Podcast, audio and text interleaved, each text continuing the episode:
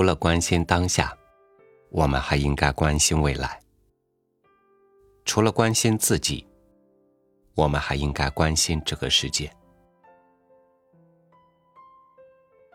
与您分享舒婷的文章《水的南征北战》。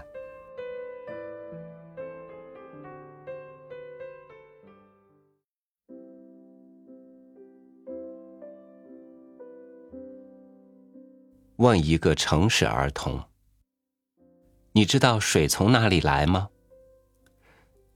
孩子一定坚定不移的回答：“当然是从水龙头里流出来的。”等他长大了，虽然理智上认识了水库、地下水和自来水厂，本能上却更加依赖水龙头，相信水是招之即来，挥之即去。相信水的世界末日只是科幻影片。至于江河湖泊，他们是梦幻美景，是对远方的眺望，是图片和旅游业共同制造的悬念。要靠近这些汪洋之水，他们越来越远，越不可企及。仅仅失一时写间，浪漫潇洒走一回所花费的银子。要比家中水表的计费昂贵许多倍，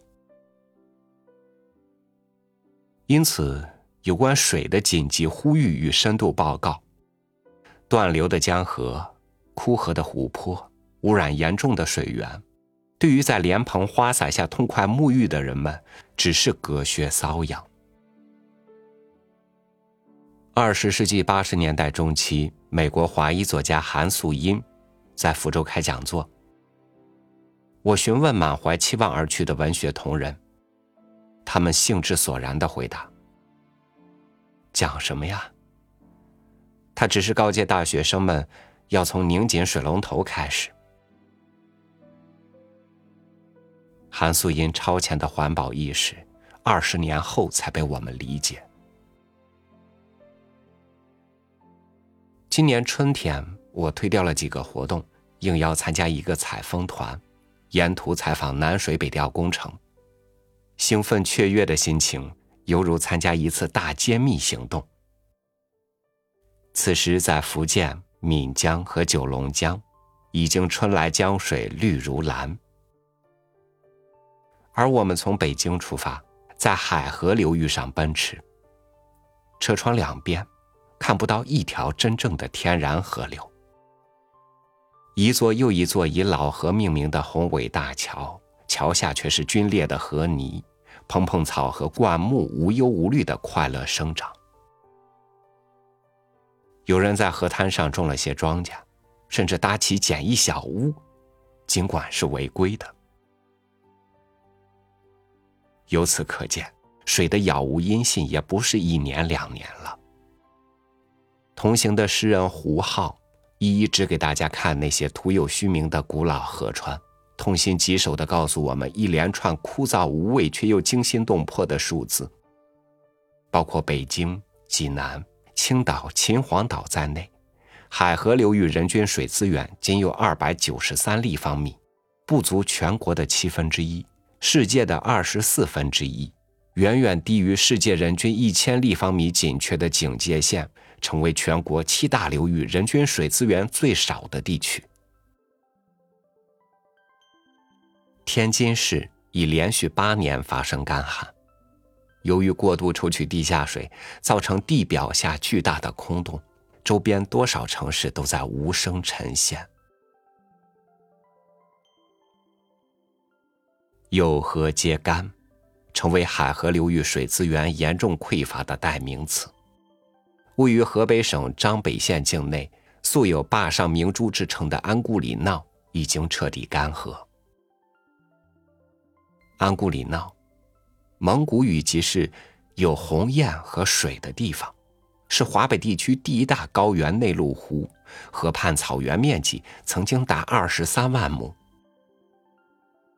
在历史版图上碧波荡漾的十万多亩水域，如今变成了一片白花花的盐碱地。大量湿地急剧缩水，许多水生物种遭到灭顶之灾，游秦、涉秦，或远走他乡，或倾巢灭绝。芒克等知青诗人的精神家园白洋淀，号称华北明珠，其水域面积已由三百六十平方公里降至一百多平方公里，并多次发生干涸现象。著名诗人郭小川下放劳动期间写过团泊洼的秋天，密集的芦苇细心的护卫着脚下偷偷开放的野花。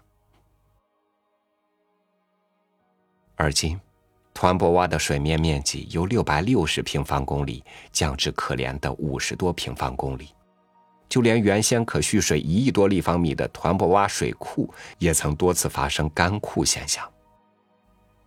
更悲惨的，像青甸洼和黄庄洼，其水面面积分别由两百平方公里和两百九十平方公里降至为零。我在河北大地上看到了人面桃花相映红的果园，村庄的蜜蜂。看到了小麦吮杂有声的汲取空气中珍贵的湿度，竭力打点出一派浊绿。薄薄的泥层正尽量多存点水汽，因为天上的雨水厚薄未补，而地下的水已经萎缩在地壳深处悲鸣。即使在最慷慨挥霍的春天里，水的殚精竭虑也是这么让人心酸。富尔大地，渴的喊声不断。只有亲历其境，才能真正明白，为什么要历时多年、耗费巨资，综合最先进的高科技手段，把人的聪明才智发挥到极致。来设计创建南水北调这么一个大工程。我本极痛恨人为的改造自然，从不相信人定胜天的观点，以为上帝给予的一定是最好最合理的。但是人类已经把生存的家园戕害成这样，上帝无能为力，只能自己救自己，来驯养一支雄厚的水质后备军。水的主题曲在大地的腹部里悄悄铺就，建设者们夜以继日的在人们脚下掘进。我们乘电瓶车深入西四环路下的暗寒，头顶上是灯火璀璨的摩天大楼，是呼啸而过的地铁，以及天罗地网般密布的各种线路管道。巨蟒一般蜿蜒的涵洞里，很安静，冷飕飕的。无限感慨中，我们顺便讨论着：当水闸打开，湍流奔涌，呼啸而至，像在美国那些惊险大片里，我们是应当穿潜水服还是救生衣呢？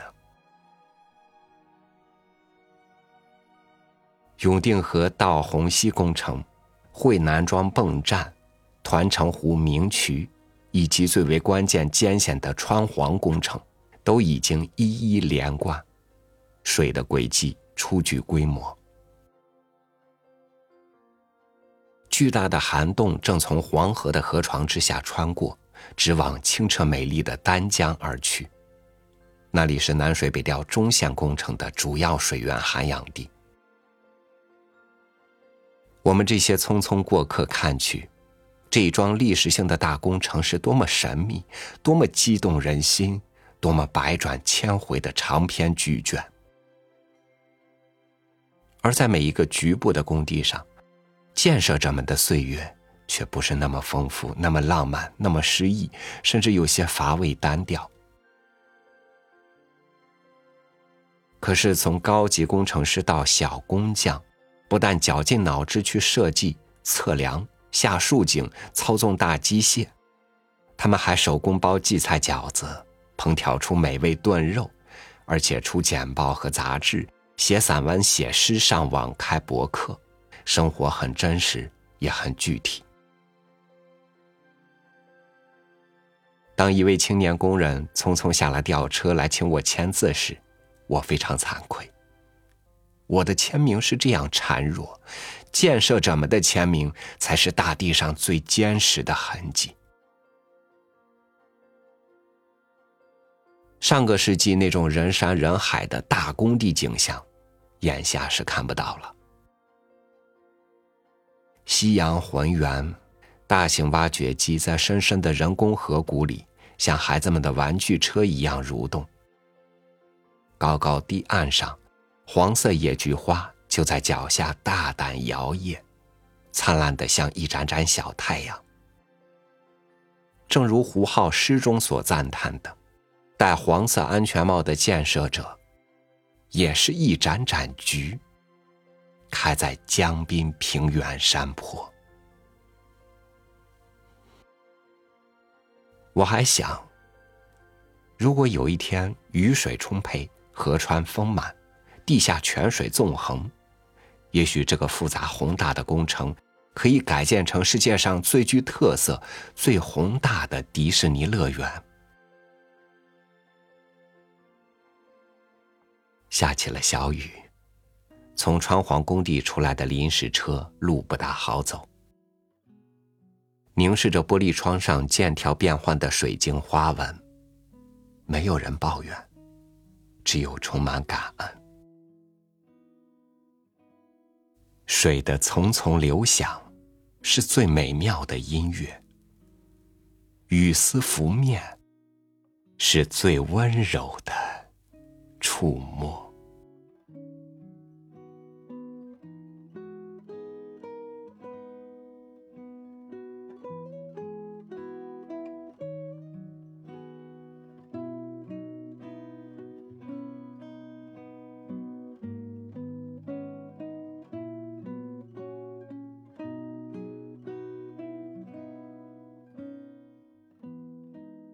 小村里的池塘干了，满塘的鱼虾没了。天气有时太热，有时太冷，灾祸说来就来，病毒依然凶猛。自然哺育了人类，人类给了自然什么呢？你我每一天每一个当下，又能为这个世界做些什么呢？感谢您收听我的分享，欢迎您关注微信公众号“三六五读书”，收听更多主播音频。我是朝雨，祝您晚安，明天见。